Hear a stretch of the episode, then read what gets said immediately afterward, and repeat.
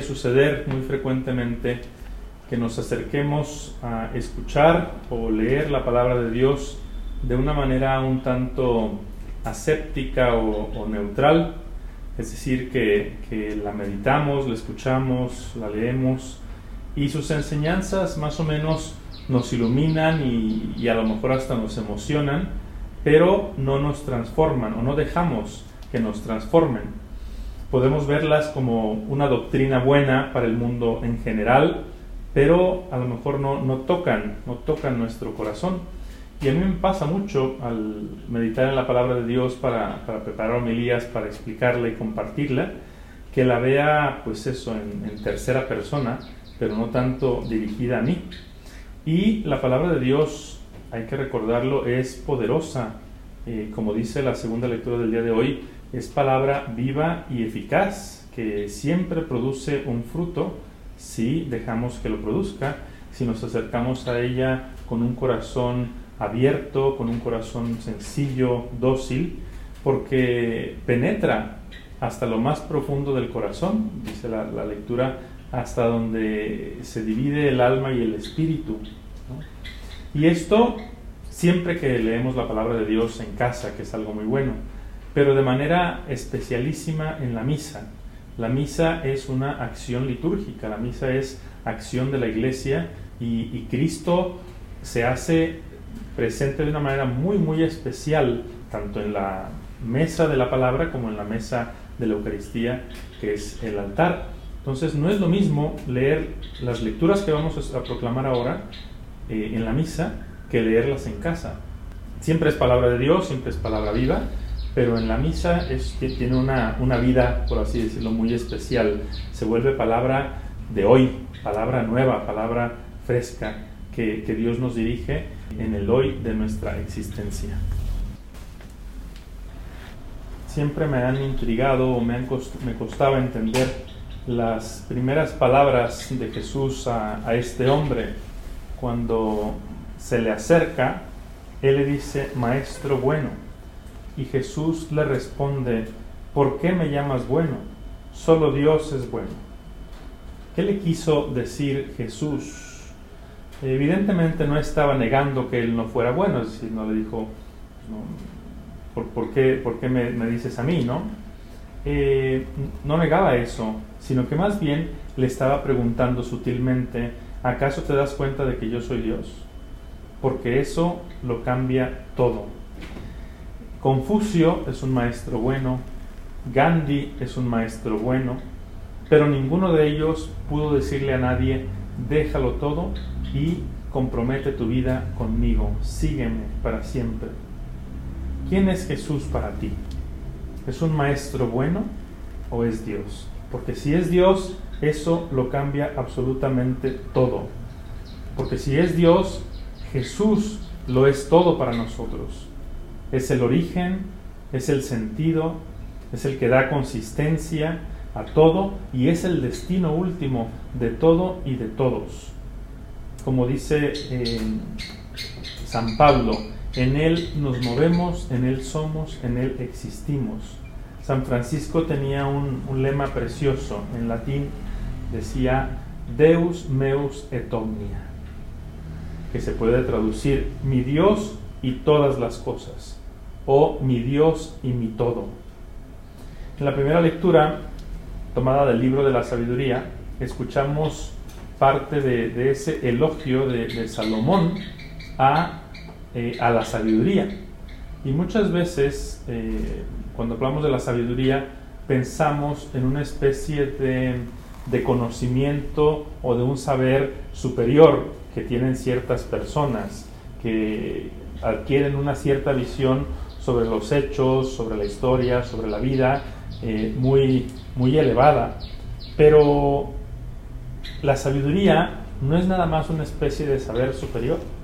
De hecho, en este libro de la sabiduría, valga la redundancia, la sabiduría se identifica con Dios. Es la mente de Dios o es Dios mismo. La voy a releer, vamos a hacer un ejercicio y, eh, y piensa en la sabiduría no como ese conocimiento, sino piensa en la sabiduría como, como Dios. Supliqué y se me concedió la prudencia Invoqué y vino sobre mí el espíritu de sabiduría. La preferí a los cetros y a los tronos, y en comparación con ella tuve en nada la riqueza. No se puede comparar con la piedra más preciosa, porque todo el oro junto a ella es un poco de arena, y la plata es como lodo en su presencia. La tuve en más que la salud y la belleza, la prefería la luz, porque su resplandor nunca se apaga. Todos los bienes me vinieron con ella sus manos me trajeron riquezas. Se puede mm, superponer la palabra Dios a la palabra sabiduría y no cambia nada el sentido, al contrario, adquiere un sentido más, más elevado. Entonces, la sabiduría no es una ciencia, no es un tipo de saber, la sabiduría es una persona viva. Jesucristo es la sabiduría hecha carne. Y lo mismo podría decir, podríamos decir de, muchas otras cosas. La vida eterna. Este chavo le preguntaba a, a Cristo por la vida eterna. La vida eterna es Jesucristo mismo. Él ya lo decía, yo soy la resurrección y la vida. El reino de Cristo es Cristo mismo. La Biblia, toda la Biblia es Cristo. La misa es Cristo. Los sacramentos son Cristo. Los mandamientos son Jesucristo. Cuando los vives te identificas con Cristo. Los sacramentos son Jesucristo, no son ritos. La salvación no es algo que recibimos, es alguien, es Jesucristo. Y por eso Cristo podría decir tan libremente, yo soy el camino, la verdad y la vida. Todas las aspiraciones más profundas del corazón humano las encontramos en Jesucristo. Es todo lo que nuestro corazón anhela. ¿Deseas paz? Jesucristo es la paz. El lema de nuestro arzobispo es Cristo nuestra paz. ¿Deseas alegría? Jesucristo es la alegría. ¿Deseas libertad, plenitud? Jesucristo es la libertad y la plenitud. Eh, los seres humanos tenemos dos operaciones, bueno, tenemos muchas, pero hay dos operaciones de, la mente que se conocen como eh, análisis o síntesis. El análisis significa pues desmenuzar las ideas complejas y, analizarlas, fragmentarlas para conocerlas mejor, como en la secundaria, ¿no? Te aprendías a, descomponer las frases en artículo o en sujeto, verbo, predicado, las partes de la, de la oración para entenderlas mejor. Entonces, esa es la, eh, la operación de análisis. Y la operación de síntesis es la opuesta. Es la que reúne todas las partes y hace una, compone una unidad. Ahora están de moda las eh, super apps. Ahora en China y en ciertos países de, Asia ya hay, aquí nosotros tenemos por ahora muchas apps eh, para distintas funciones. ¿no? Pues las super apps son apps que sirven para todo. Te sirven para hacer pagos, te sirven para pedir comida, te sirven para comprar ropa, te sirven para, para muchas cosas. Pues eh, es un ejemplo muy pobre pero nos puede dar una idea de lo que quiero decir. Jesucristo lo es todo. Jesucristo lo condensa todo. Eh, así como, como Marta, como, Cristo le dijo a Marta y María, Marta, Marta, muchas cosas te preocupan y solamente una es necesaria. Jesucristo lo es todo y lo condensa todo. Y por eso dice la primera lectura, todos los bienes me vinieron con ella, sus manos me trajeron riquezas incontables. Cuando tienes a Jesús, todo es una bendición y, recibes bendiciones abundantes. Y por eso también Jesús dice en otro lugar, tú busca primero el reino de Dios y su justicia y todo lo demás te vendrá por añadidura. Yo, yo lo he vivido, quizá este Evangelio podría parecer que se aplica más a los consagrados, que pues expresamente dejamos a nuestra familia, dejamos nuestra tierra, nuestra casa, y nos vamos a seguir a Cristo, pero aplica para todos los cristianos. Pero es una realidad.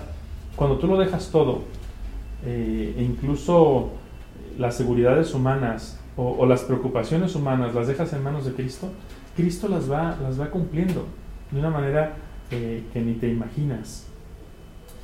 Cuando Pedro escuchaba la respuesta de Jesús a este chavo, pues a él también le surgió la inquietud y, se atrevió a decirle, eh, Señor, pues ya ves que nosotros lo hemos dejado todo y te hemos seguido. Puntos suspensivos, no dice nada más. Así como diciéndole, ¿qué onda con nosotros, no? ¿Qué nos va a tocar a nosotros? Y Cristo le pudo haber dicho a Pedro, a ver, Peter, me tienes a mí, que lo soy todo. ¿Qué más necesitas? ¿Qué más deseas? Tenían a Jesucristo, al Hijo de Dios, enfrente de sus ojos, vivían con Él. Eh, pero Jesús sabía que Pedro no estaba listo para entenderlo como quizá muchos de nosotros. Y con gran humildad le dice, no te preocupes, todo lo que tú hayas entregado lo vas a recuperar multiplicado por cien en esta vida y además vas a recibir la vida eterna. Yo me imagino a Pedro ya en el cielo, años después, décadas después, conversando con el Señor y diciéndole con un gran aire de familiaridad, Señor, vaya pregunta te hice aquel día. Te teníamos a ti, que eras todo.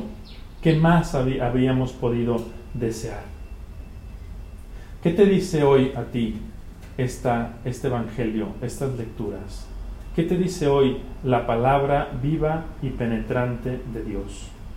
Que Él nos conceda descubrir a Jesucristo no como un maestro bueno, sino como nuestro Dios y que podamos decir con San Francisco desde el fondo de nuestro corazón, Deus meus et omnia, mi Dios y mi todo.